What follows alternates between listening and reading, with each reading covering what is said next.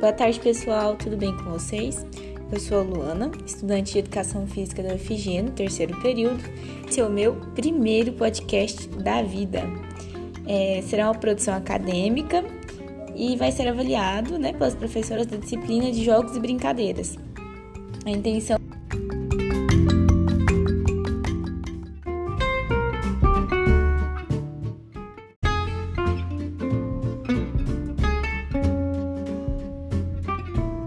trazer para vocês alguns conceitos trabalhados no módulo 1 da disciplina.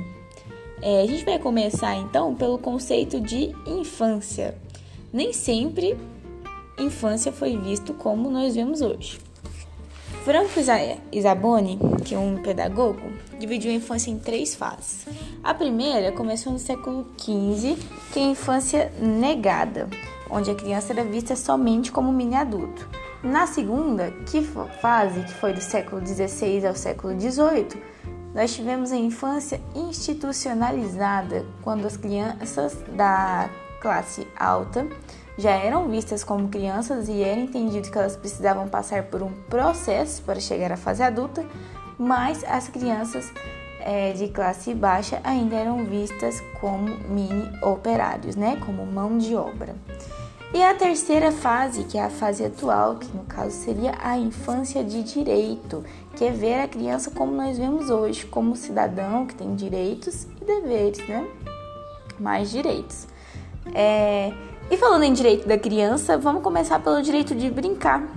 É, o brincar ele é um direito da criança e junto dele vem vários outros direitos cidadãos. Como que isso acontece?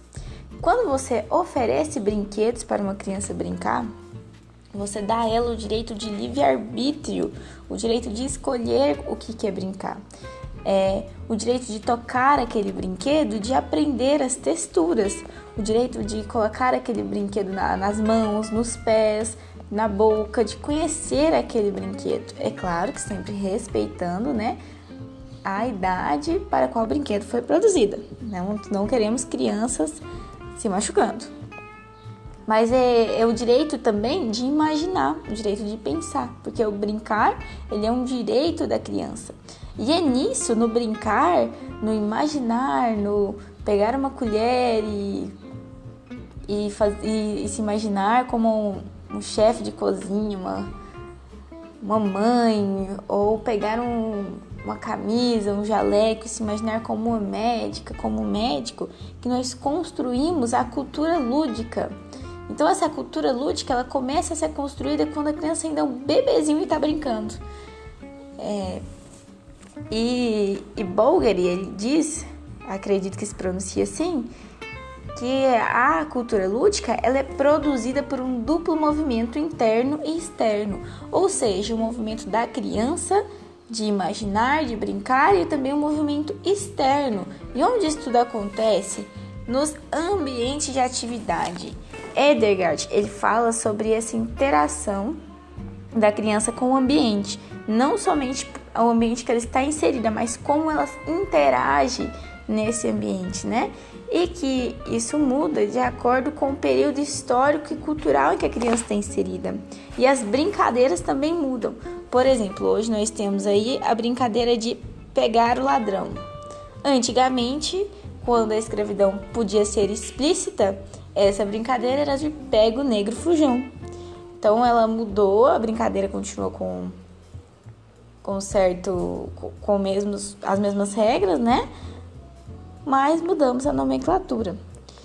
É, além desse brincar ser histórico e cultural, ele precisa ser interdisciplinar, porque a criança não tem onde buscar um conhecimento formal, né? A criança não lê um livro, principalmente quando se fala de crianças na primeira infância. Então ela não lê um livro, ela não sabe ler ainda.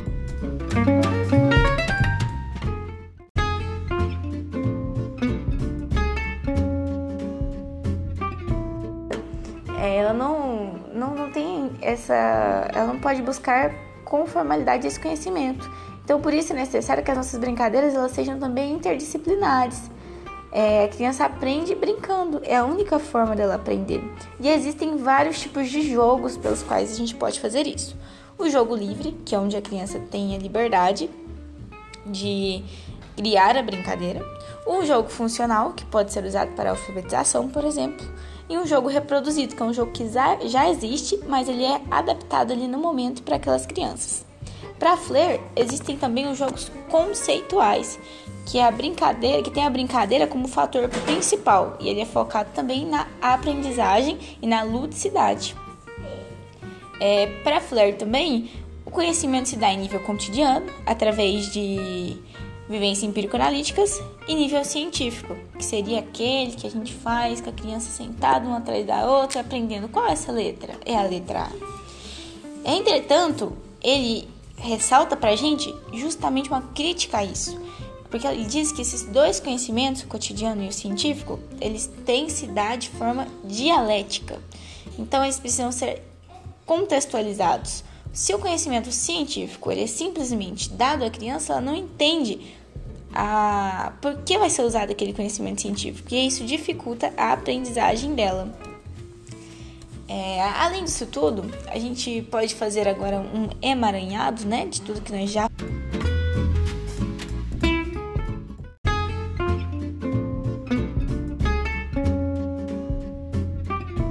que constrói é, tanto em níveis físicos, né, quanto é, nas habilidades motoras, nas habilidades comportamentais, nas habilidades expressivas, é no brincar, no processo de brincar que a criança ela, ela, ela se constrói como adulto, né? Então essa questão do brincar não é somente o brincar, é, é construir os futuros adultos, é um processo.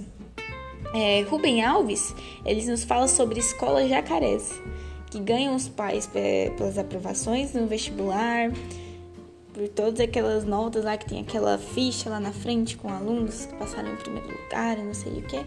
Então ela ludibria, né? Ganha os pais com, com essa proposta, mas que ela come a infância das crianças e, e que a infância ela é o tempo que já não volta mais.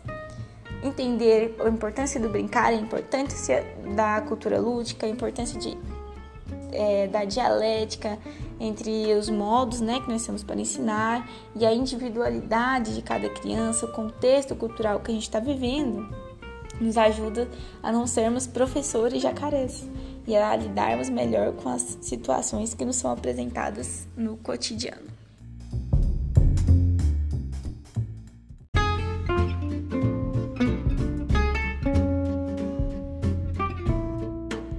Então é isso, pessoal. Muito obrigado por ouvir até o fim desse podcast e até o próximo.